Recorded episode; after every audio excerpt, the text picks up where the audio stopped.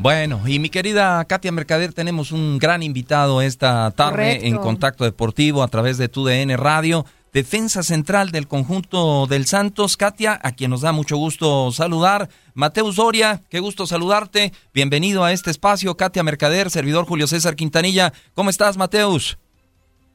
Hola, amigos, buenas tardes. Yo muy bien, gracias a Dios. Un gusto estar aquí con ustedes.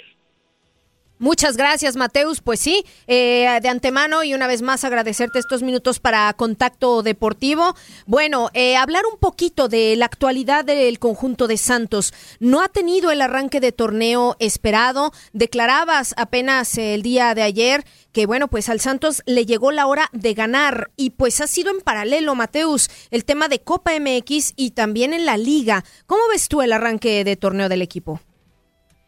Bueno, no, como, como usted acaba de decir, no esperamos, no esperábamos debutar así.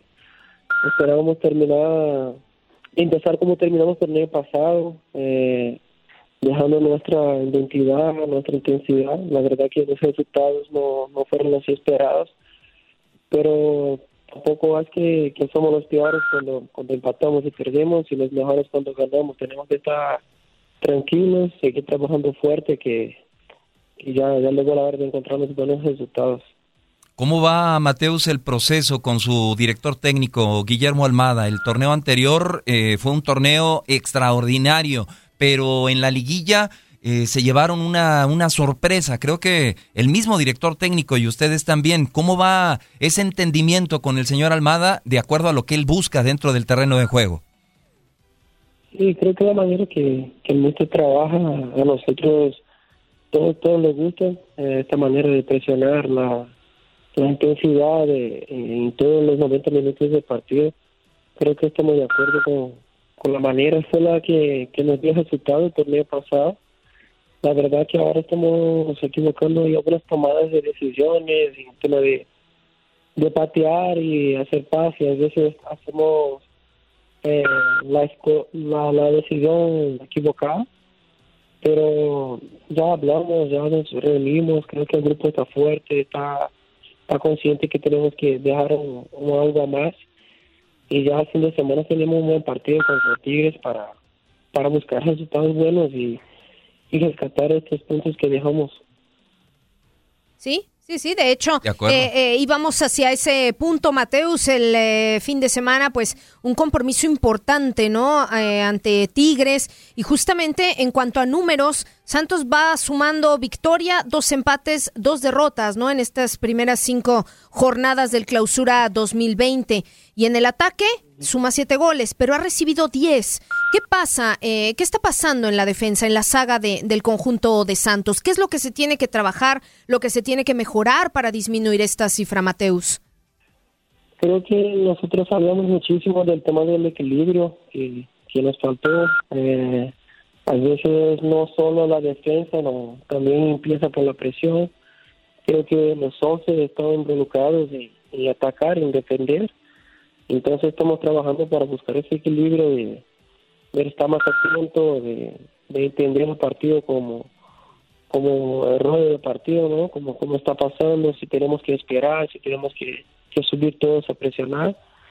Ya nos pusimos de acuerdo para mejorar ese tema porque a veces queremos marcar goles eh, a todo tiempo y nos olvidamos de defender como tenemos que hacer. A veces ganar dos no cero también es válido no solo solo está pensando, solo está pensando en atacar. Entonces ya, ya nos pusimos de acuerdo, estamos eh, lo que tenemos que hacer el partido siguiente. Eh, Mateus, e, eres muy joven, tienes 25 eh, años y eres un trotamundos por diferentes eh, terrenos de juego en el mundo. Has militado en el fútbol francés con el Olympique de Marsella. También tuviste pues tu paso con, con el fútbol turco. Llegas al fútbol mexicano. ¿Cómo catalogarías al fútbol mexicano? ¿Qué te parece la, la Liga MX ahora que pues que se da y, y ayer la noticia de que Rodolfo Pizarro, un jugador de la misma edad que tú decide dejar el fútbol mexicano para irse a la MLS. ¿Tú cómo catalogas nuestro, nuestro fútbol? ¿En qué nivel lo colocarías? Yo, siempre digo eso a mis amigos, que la gente de Europa como que deja conclusiones equivocadas de, del fútbol mexicano porque la verdad no se ve mucho el tener mexicano ahí en Europa, entonces la gente como que habla mal por no conocer. La verdad que cuando llegué aquí mm, me di cuenta que hay varios jugadores jóvenes con mucha calidad, un ejemplo es Pizarro, y jugadores técnicos que les gusta jugar con el balón. Eso me gusta muchísimo aquí, que, que nada tienen miedo de, tener el balón, y, la, y casi todos los equipos de, del torneo les gusta jugar y son bastante técnicos, así bastante parecidos con los brasileños, con mucha calidad individual y eso me gusta. La verdad que mucha gente dice cosas malas del torneo mexicano por no conocer. Y creo también que una cosa que pasa también en Brasil cuando viene un jugador joven que tiene potencial, creo que toda la gente los, de los medios lo ayudan en el tema de decir, no, ese jugador es bueno, eh, compartiendo videos, hablando bien de ese jugador para ganar confianza y ayudar al país. Creo que una cosa que falta aquí en México es, eso también. Hay varios jugadores de calidad eh, jóvenes que empiezan a jugar, pero que no tienen mucha visibilidad, mucho ¿cómo voy a decir? Mucha publicación de él, como que la gente no habla tanto, entonces los de Europa no lo conocen. De acuerdo, de acuerdo. La selección y todo eso, lo que pasa con Pizarro, robar la selección y ahí la gente como es que se, se queda sorpresa por, por tener una calidad de esa y que ellos no conocían, ¿sabes? A veces, eh, a veces, esa tengo, perdón decir eso, pero a veces hablo mucho de los fútbol de Europa, de Europa, pero aquí también tiene muchas joyas y muchos jugadores buenísimos, eso me gusta. De acuerdo. Y, una última, Mateus, eh, y hablábamos de lo de Rodolfo Pizarro y obvio, otro gran futbolista mexicano, Carlos Vela, está en la MLS, Javier Chicharito Hernández, pues ya eh, tal vez en el cierre de su carrera también llega al fútbol de los Estados Unidos. ¿Seduce la MLS, Mateus Doria, por, por cómo está conformada la liga, por la gran estructura, eh, por el nivel de vida que puedes tener en ese país? ¿Seduce la MLS, Mateus Doria? ¿Tú tomarías alguna opción en algún momento si se llegara a dar? Yo creo que eh, usted dijo uh, las, frases perfectas por la calidad de vida, eh, por lo que la parte profesional también y, personal y el tema del saldo también y creo que ahora están cambiando muchísimo de porque están llegando varios jugadores de todos lados jugadores llegando de Europa jugadores llegando de todo todas las ligas. Creo que creo que está creciendo cada vez más eh, está creciendo el nivel de ahí.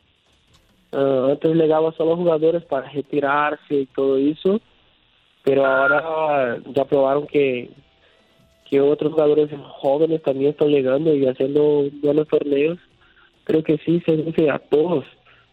Es, es una liga que, que está creciendo.